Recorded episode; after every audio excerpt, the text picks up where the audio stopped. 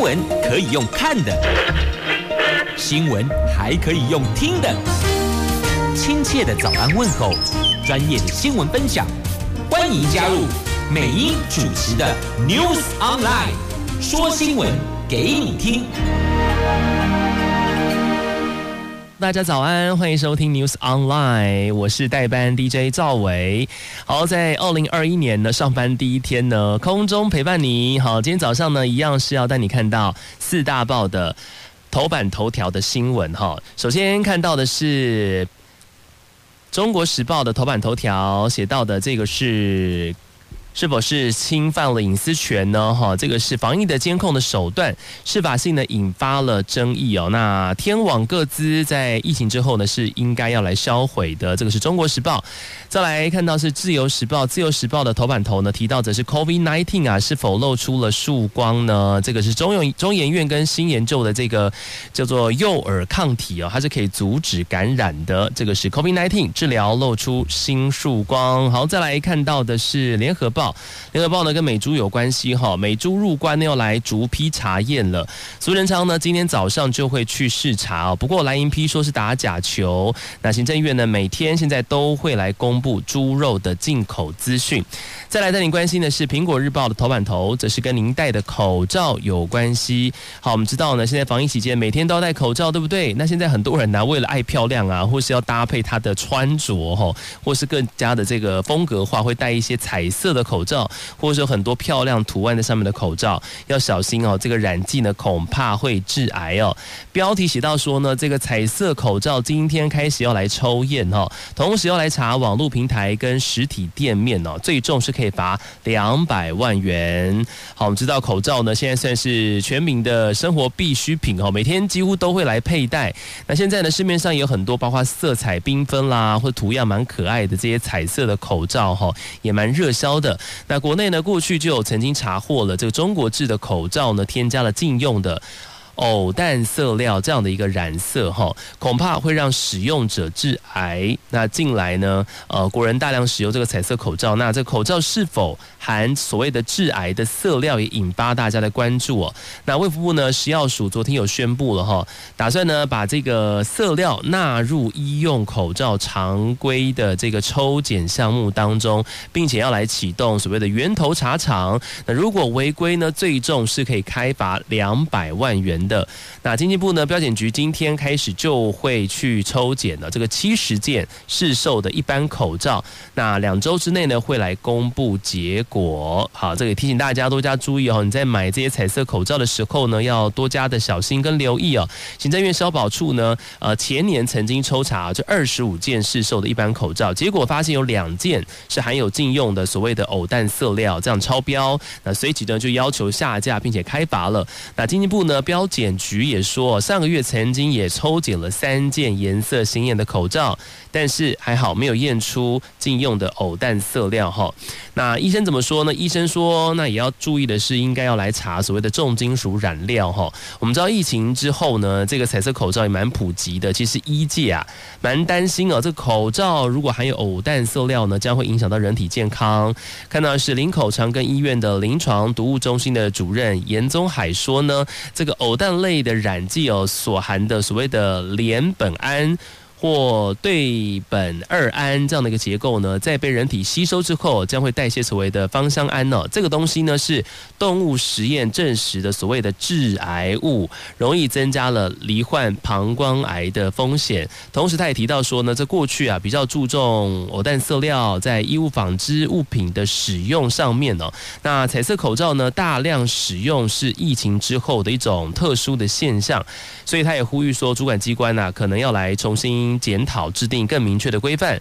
除了要来限制这个偶氮类哈，同时有些颜色鲜艳的口罩也有可能怎么样呢？有添加重金属染剂哦，都应该要来全面大规模的稽查哦，在守护大家的一个安全。那所以大家也要小心有来路不明的这样的一个呃有颜色的鲜艳的这样的一个呃口罩哈。好，那。民众呢也不要因为防疫而离癌哦。这个是报纸今天采访有提到的，包括有民众说到说呢，一开始哦这个实名制口罩，包括我们看到只有白色或绿色或者浅蓝色，对不对？那后来呢有其他颜色可以选择。那他说当然会买比较与众不同的颜色或者比较漂亮的颜色。那也希望说政府可以做好把关的工作哈，不要让民众呢戴上口罩防疫呀，防疫那没有得到这 COVID-19 反而却离癌，这样子就不好了。好，这个是今天呢苹果日报的头版头条新闻。接下来继续带你关心今天报纸的头条新闻。我们看到的是联合报，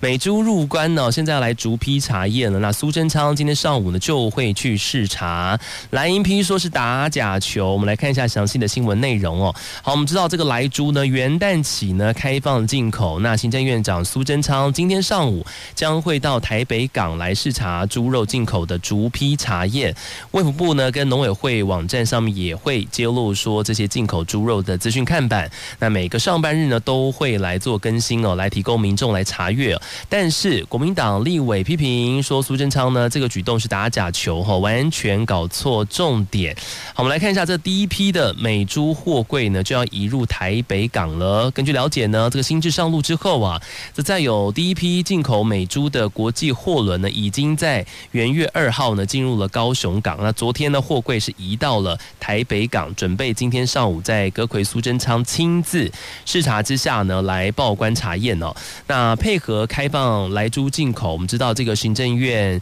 有实施了这个进口猪肉清楚标示，还有逐批查验等等措施嘛。那过去呢，进口猪肉查验呢是采取所谓的抽查制哦。那新制呢改为是逐批查验。那同时呢，政府也要求这进口肉商连同产地贴纸一起出货到通路，以便落实呢自主标示猪肉产地。我们来看一下行政院秘书长李梦燕，他说这个先前呢没有瘦肉精的美猪呢，已经进口了二十几年了。那今天开始的每批进口的猪肉都会来查验哦。那这一次的视察重点呢，其实主要是要来查看，包括了像是进口猪肉程序啦，还有在海关和卫福部呢这个逐批查验呢，以及送检的流程哦，这了解是否是是符合规定的，以及查验人力是否准备妥当。好，那食药署呢？昨天其实也讲到说，其实今天主要视察项目就是来检测莱克多巴胺的流程啦。哈，那首先呢是先由这个食药署边境查验人员开箱清点数量，来比对报检的资料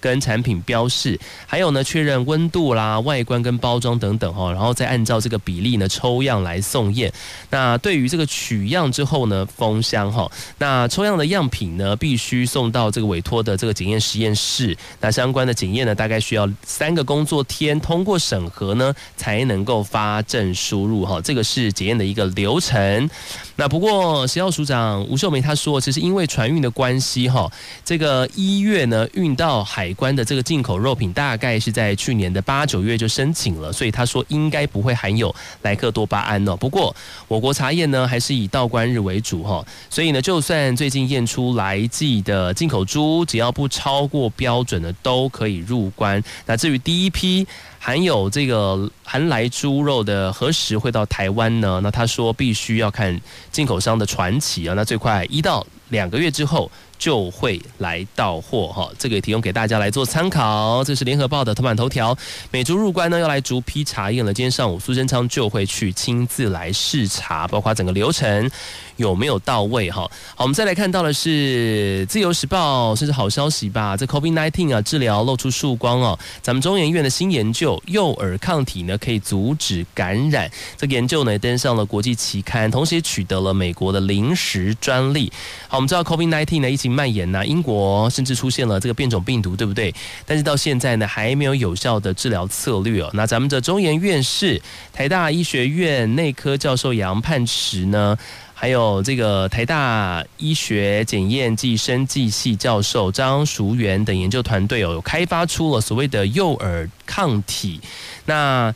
这个像是如来佛神掌般哈，这个新闻报道说呢，是可以把这个 COVID-19 的病毒抓住，然后阻断感染，而且可以启动免疫反应，清除感染的细胞。那这个研究呢，最近登上了国际期刊。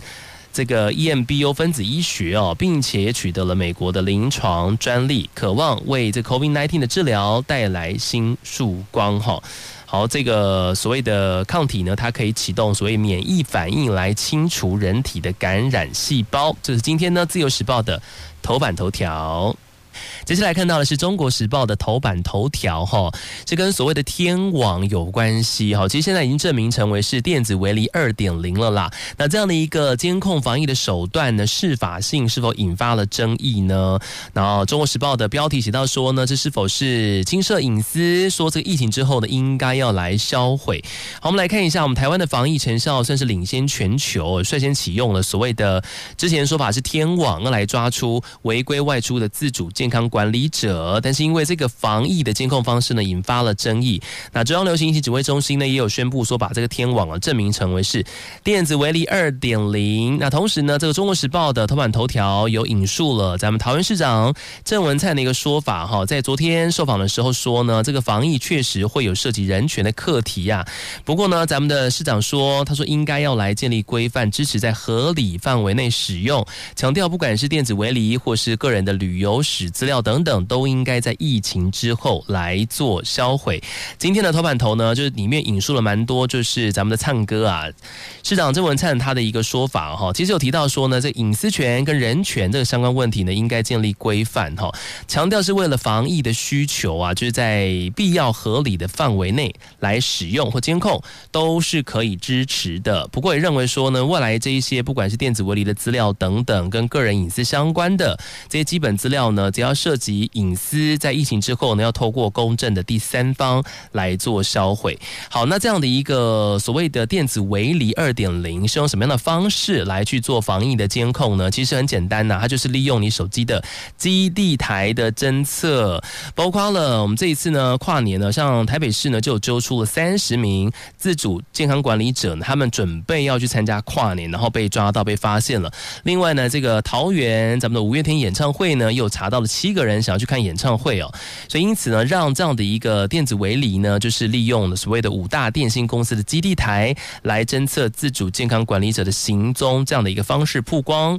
可能引发了部分争议吧。有些人觉得说，诶，那这样子是不是我的隐私就受到侵犯了呢？哈，咱们的中央说一切是合法的，并非针对所有人。好，我相信大家应该都可以理解了哈。防疫时候呢，这样的一个呃手段哈，跟中国那边所谓他们的说法天网，实质内的内容呢是不太一样的哈，这个是防疫上面的必须要去做到的一个方式，但是要取得平衡呢，真的大家多体谅一点点哈。另外，带你看到是苹果日报的 A 三版的要闻。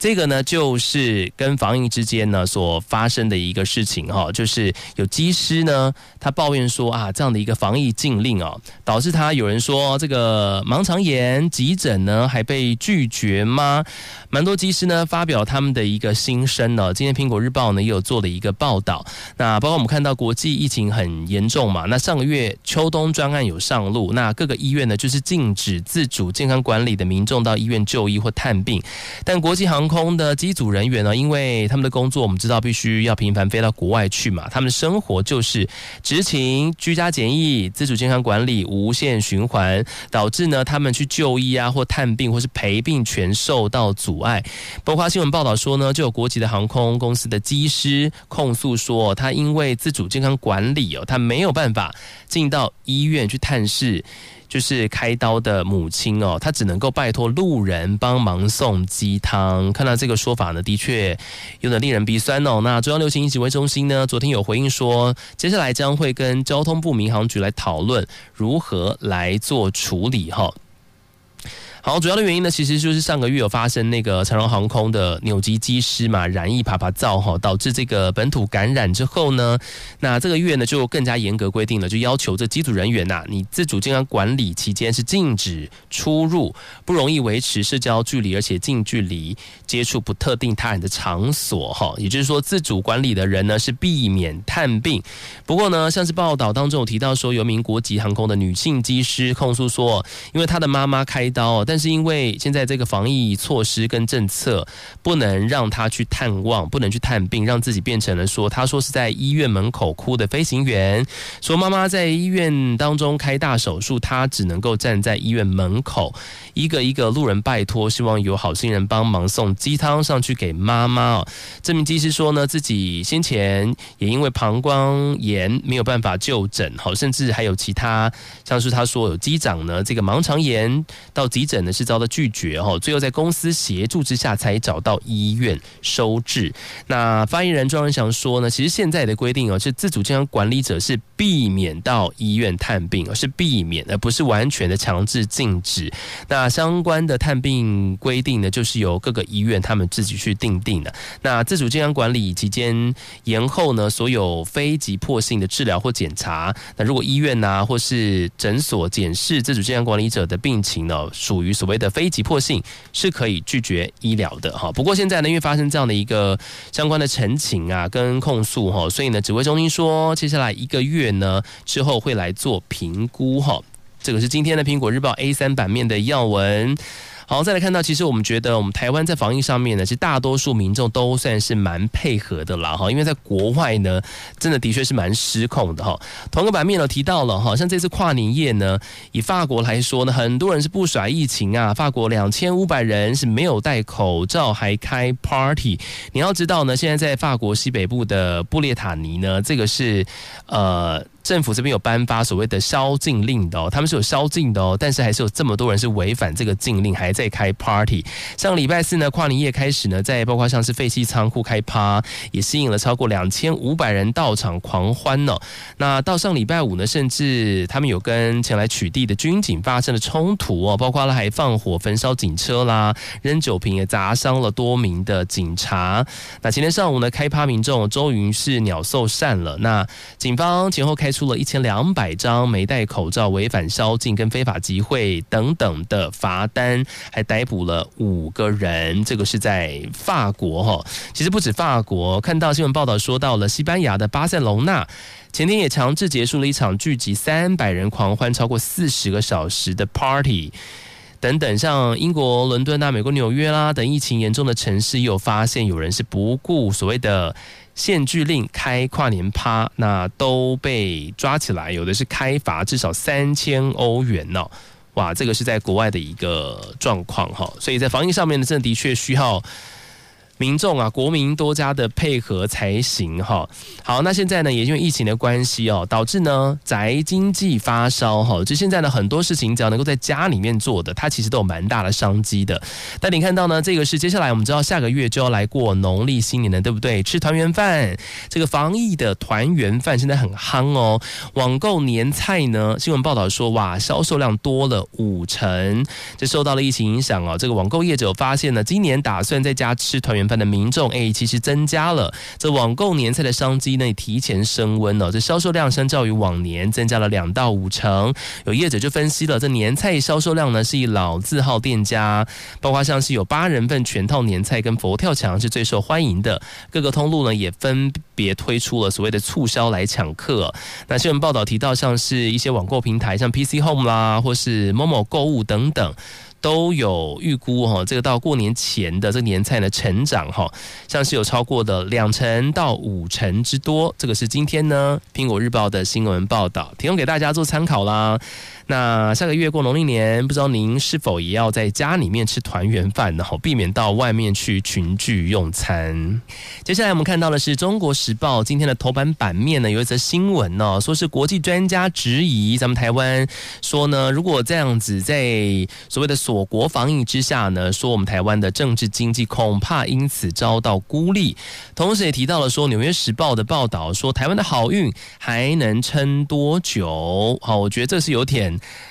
看衰咱们台湾的一个报道了哈，《中国时报》把它放在头版的版面哈，我们来看一下，里面提到说呢，美国的《纽约时报》在二号的时候说呢，台湾要如何远离疫情的魔掌为题哦。指出呢，虽然台湾呢目前成功控制住疫情，但是他说民众已经开始出现不祥的预感，有吗？担心呢，不知道说好运还能够持续多久。那此外呢，这国际专家呢也对台湾锁国防疫的做法打上问号，说这么做可能让台湾在今经济或是政治上受到孤立。然后同时也提到说呢，当全球受到这个疫情啊严重肆虐哦，大量人口失业死亡，说咱们台湾呢就像是另一个魔幻时空，像是婚礼啦、球赛啦、音乐会演演唱会啦、夜市等等一些活动都是照常举行，或是店家都是营业的，生活正常到用了一个英文单字啦，spookly。诡异来形容台湾。他说，台湾人口呢超过美国佛罗里达州，但是死亡人数却少到两只手指头数得出来。不过，这的确就是台湾防疫的好成绩啊，对不对？那提到说呢，这个全球疫情肆虐哦，台湾像是魔幻时空一样。那接下来，那个咱们的指挥中心呢，听到这样的一个《纽约时报》的一个报道后。怎么样来回应呢？其实他说，我们台湾呢采取比较保守的态度啊，因应疫情，是因为我们过去拥有所谓的 SARS 的经验。那而且呢，目前采取的入境十四天的居家检疫哦，也是遵循世界卫生组织的指引，并没有不妥。好，我觉得我们台湾呢要继续对自己有自信心一点点哈，继续加油。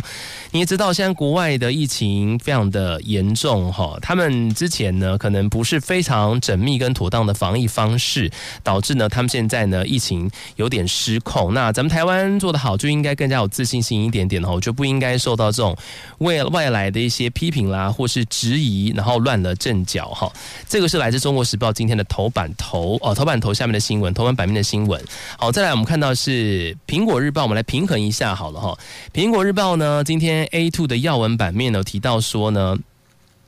南韩，南韩的一个很大的报纸哈，称赞我们台湾在去年二零二零年呢是最耀眼的国家，同时提到了。关键字是不看中国脸色，说咱们台湾的 GDP 呢是百分之二点五四，胜过南韩的负百分之一点九。好，这是咱们台湾呢对抗疫情呢是受到国际肯定的，包括了今天苹果日报的 A two 的要闻版面提到说，南韩的第一大报哦，朝鲜日报有分析，台湾呢在去年还有今年的经济成长表现呢将会胜过南韩，台湾呢将分别。达到了百分之二点五四跟百分之三点二啊，那南韩呢，在去年呢，经济恐怕萎缩。一点九哈，百分之一点九。那今年的经济成长率呢，也不到三趴哈，所以造成了这两国经济表现差异最大的关键在于台湾。他们提到说呢，是不看中国脸色哈。这个是南韩的朝鲜日报呢，上个礼拜四登出的这个摆脱依赖中国的台湾经济成长世界第一啊，完全胜过看中国脸色的韩国为题目的一个报道。在开头呢，就说。这个去年呢，经济成长最耀眼的国家就是咱们台湾了。那另外我们看一下哦，这根据行政院主计处呢，在去年十一月底有公布的预测数据，台湾在去年二零二零年的经济成长率呢是高达百分之二点五四，大幅超过了南韩跟中国。那根据国际货币基金组织呢，去年十月的预测，南韩在去年的经济成长率呢恐怕是萎缩百分之一点九的，也就是负一点九。那中国呢则是零点九趴哈。好，这个是台湾在防疫之下呢，也创造出来这个 GDP 的成长，应该说是相较于其他国家之下呢，GDP 是是相对来说是比较高的哈。那今年预估的成长率也是上看了百分之三点二。好，那各国呢也从所谓的轻中幻想当中来清醒哦，这个是今天苹果日报呢有提到的。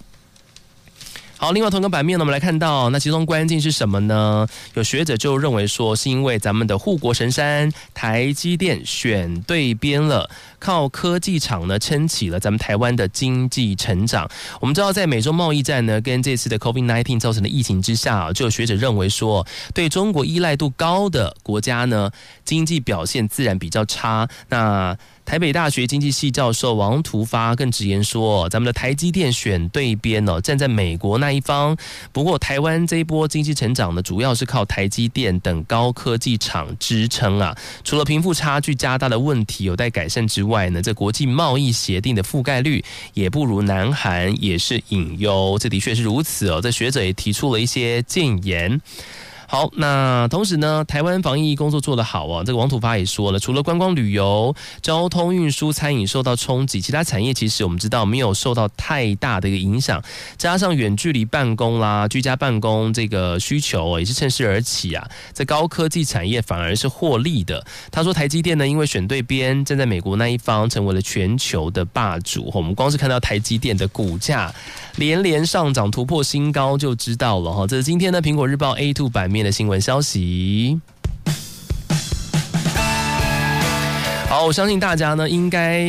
都可以观察出来哦。咱们台湾呢，在疫情期间呢，的确跟国际上面很多国家感觉都不太一样。我们的生活呢，目前大致上还能够维持正常，没有太多太多的一个限制哈。所以很多外国人看台湾都觉得哇，台湾怎么感觉好像跟国际上其他国家是一个平行时空的概念。接下来带你关心联合报今天的 A 五版面的新闻消息哦，不知道您是否是慢性病患呢？请记得一定要定期来回诊做检查，因为新闻提到说呢，现在疫情之后啊，癌症死亡恐怕会激增哦。其中呢，这个内视镜检查就诊人数就大减了，消化内科的点数降最多，那预估有千名大肠癌的患者是没有被检查出来的，所以医生呢就在担心说，这样子恐怕会来延误病情哦。好，我们知道说。疫情影响呢，现在很多人都不太愿意去医院嘛，哈。那去年就医人次大减，哈，跟前一年比较呢，至少降低了两千万人次哦。其中又以消化内科健保给付的点数减少最多，第一季跟第二季呢都分别下降了百分之十四，还有百分之二十点八，这个降幅呢是位在第一名。那消化系医学会秘书长邱汉模就警告了，这个许多啊应该回诊做内视镜检查的民众呢。他们并没有就医回诊，那预估呢就少筛了一千个大肠癌的病人哦。那台湾防疫成功没有错，但是未来恐怕会跟美国一样哈，面临疫情之后的癌症死亡增加人数的惨况。好，这个是来自今天联合报的新闻。那同时呢，他有提到说，这个美国虽然受到 COVID-19 的这个伤害很大哦，死亡人数虽然很多，但是还是不敌慢性病的死亡人数的哈。因为蛮多慢性病患呢，他就是在疫情期间呢，就疏于回诊哈，没有办法规律用药，或是没有做检查，导致病情恶化哈。所以就美国学者预估呢，受到了 COVID-19 的影响呢，导致在二零三零年呢，在癌症死亡人数会明显的增加，特别是大肠癌跟乳癌等等。好，这边也提醒所有的慢性病患多加注意哈。虽然现在是疫情期间呢，但是如果您本身是需要做检查，必须按照医师的嘱咐要回诊或是要来用药治疗的，千万不能够轻忽哈。不要因为防疫的关系导致你其他的慢性病呢变得更加严重了。这个是今天联合报的 A 五版面的新闻消息。另外，同个版面看到呢，去年预估减少两千万人次的到医院就诊哈，所以就诊数暴降，导致呢有些。诊所亏损、借贷增加，这是疫情呢改变了国人就医的行为，也让部分的诊所赔钱呢。健保资料显示呢，相较于前年同期呢，去年前三季就医人数减少了一千九百四十一万，哈，预估整年将会减少超过了两千万人次。其中这个西医基层诊所呢，减少了一千四百七十九万人次，是位居冠军的，降幅高达了百分之十哦，而且连续三季呢没有止血。包括了像是儿科、耳鼻喉科等诊所叫苦连天哦，就医人数呢大降了三四成，部分诊所赔钱，只好减诊缩编，甚至向银行来贷款。但是我觉得这个耳鼻喉科等等，我觉得可能是因为疫情的关系哈，因为大家都很频繁戴口罩嘛，所以以前可能比较常会得到的疾病，比如说感冒啦，或是流感啦，或是像小朋友这个肠病毒等等，都能够有所防范哈。包括了勤洗手啊这些防疫的这些措施哦，所以导致其他疾病呢，相对你感染机会就减少了。我觉得这个也是其中部分的一个原因了哈。好，这来自今天联合报的一个报道。再来看到是中国时报 A 五版面生活新闻消息，来关心一下今天的天气哈。我看到标题呢，我觉得诶有点纳闷哈。周四冷空气南下，逼近寒流等级，但是这新闻报道说好天气赶紧把握。说呢，今天呢相对来说是比较暖，但我觉得今天也是蛮冷的了哈。那同时呢也提醒大家哈，气象预报显示说呢，礼拜四就是一月七号将会有另外一波冷空气南下，有机会到达强烈大陆冷气团，甚至是寒流等级。那冷空气呢会影响到礼拜五到礼拜天呢，到时候如果温度跟湿度条件配合的话，包括北部的太平山、拉拉山降雪几率都比上一波寒流还要高。好，拉拉山呢这一次在在礼拜四之后，渴望有机会下雪。好，大家还是做好保暖工作了哈。寒流一波接着一波来啊！虽然新闻报道。说今天呢，相对来说是比较好一点点的哦，但是我觉得今天一大早呢，出门呢又下雨又冷的，又湿又冷，体感温度呢感觉也还蛮低的哈，大家真的要做好保暖的工作哟。那今天早上呢，因为辐射冷却的关系，我们看到像是南投县、花莲县有十度以下的低温发生，那气象局呢也发布了低温黄色灯号，同时呢也预估呢中南部今天地区的低温是十四度，北部跟东半部地区低温是十五到十七度左右。那北部地区呢高温因为这个云量稍微增多，大概是二十度左右哈，今天可以来到二十度。那其他地区呢，高温是进一步的回升。那中部跟东半部地区是二十三到二十五度。好，这个是今天的天气预报，提供给您做参考。好，接下来带领关心的是今天报纸的国际新闻消息。好，来看一下，这个是今天呢，算是四大报都有提到的一个国际新闻，来自美国，是否做最后的挣扎呢？这个美国共和党哦，十一名参议员呢，他们拒绝认拜登胜选，换句话说，就是不承认这次大选的结果啦。这个是以美国共和党籍哦，德州联邦参议员克鲁兹为首的这十一名党籍的参议员呢，在之前呢二号的时候联名宣布哦，将在六号呢认证选举人票的国会联席会议当中呢，挑战总统大选的结果，除非国会呢立即组织选举委员会，并且花费十天来审核争议州的选举结果，否则他们这十一名呢将在这个六号拒绝承认这个议呃争议州的这个选举人票哈。那这十一名的共和党员呢，在二号发表声明提到说呢，要他们完成呢就是。呃，为期十天的紧急审核啦，哈，否则他说他们打算在六天呢，六号的时候，六号的时候呢，要来投票来拒绝没有获得正常授权跟合法认证的争议州的选举人。他们说他们这么做绝非儿戏，好，但他们也认为这样的一个方式呢是不会成功的了，哈。好，这个是今天也登上了，包括像是联合报啦，还有苹果日报的这个版面的新闻。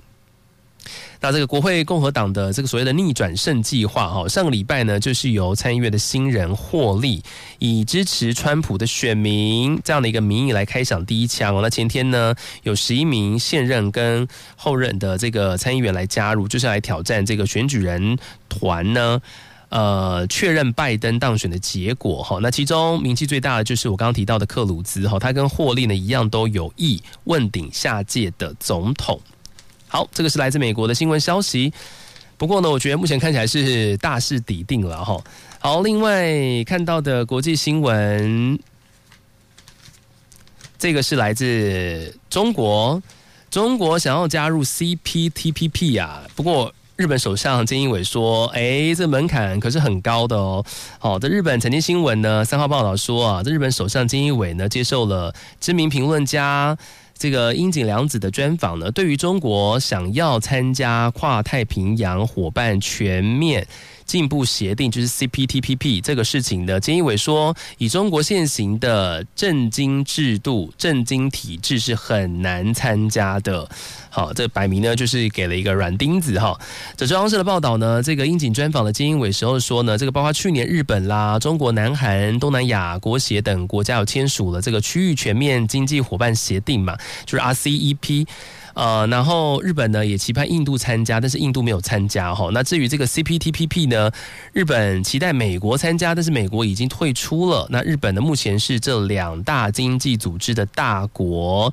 那中国很想要来打进来，不过日本首相是说这个门槛的确很高啊，以你目前中国的政经体制，你是很难能够加入的。今天登上了新闻的版面。好，再来看到的是国际新闻消息，来自南韩哦，这个真的是所谓的生不如死啊！怎么样生不如死呢？是出生人数不如死亡人数。南韩人口呢是首见负成长，来自今天联合报的国际新闻版面哦。这是根据呢韩联社的报道呢，南韩行政安全部呢在三号有公布了他们的人口普查数据，显示出来了，这南韩去年出生的人口数呢创下新低啊，是少于死亡人数的，导致呢去年底啊南韩人口是少。于二零一九年呢，是第一次出现了总人口减少的情形。好，这个我觉得是蛮多，像亚洲这边的这个已开发国家哦，都应该要去正视的一个问题哈，就是人口负成长，现在出生的人数越来越少了哈。像是很多年轻的夫妻啊，因为可能是很多大环境的因素，都不打算生孩子，都不生育了，很多都是怎么讲养毛小孩嘛，对不对？好，再来看到的国际新闻消息是来自苹果日报，是中国呢严控舆论哈，包括。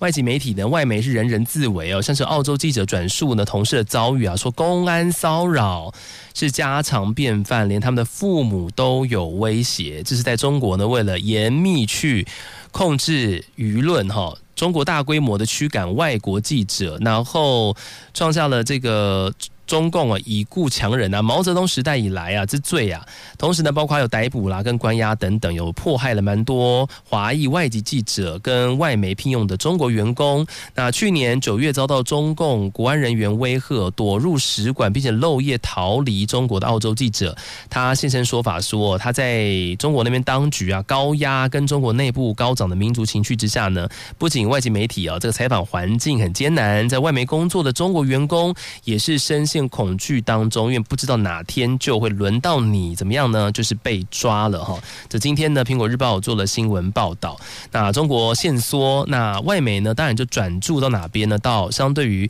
自由，咱们的台湾呢，也增加了三十四名。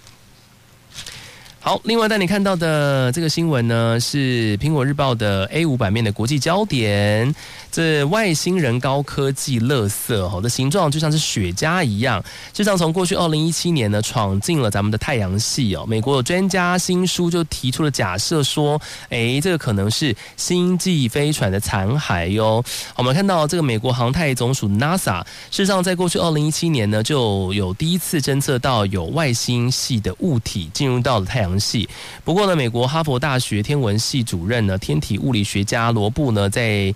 这个说到说，他的新书当中指出说，这个物体呢并不寻常。他说很可能是外星人的高科技垃圾。这是来自于罗布他的新书《外星人：地球外高智慧生物手线机》啊这样的一个书当中呢，他认为说，为在夏威夷的这个泛星计划高度解析的这个望远镜呢，在过去二零一七年九月曾经观测到的外星系的物体。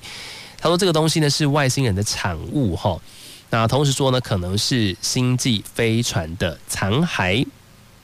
好，这个今天也登上了苹果日报的 A 五版面，国际新闻的要点。好，对于天文啦、外星人，这的确都是大家其实都还蛮好奇的，对不对？因为一直以来都没有一个非常明确的一个解答哈。当然，对许多的科学家来说呢，他们都是不排除哈，就是有外星人、外星高科技的。好，那提到了这个。”说是像雪茄一样，这可能就是外星飞船的残骸。事实上，在过去的二零一七年就曾经发现过了。时间来到了早上的八点五十六分。好，今天感谢你空中的收听陪伴。那明天呢，美英姐就会回到节目当中，继续在空中跟大家分享报纸的早报相关新闻喽。今天感谢你空中的收听陪伴，我是赵伟，我们下次再见喽，拜拜。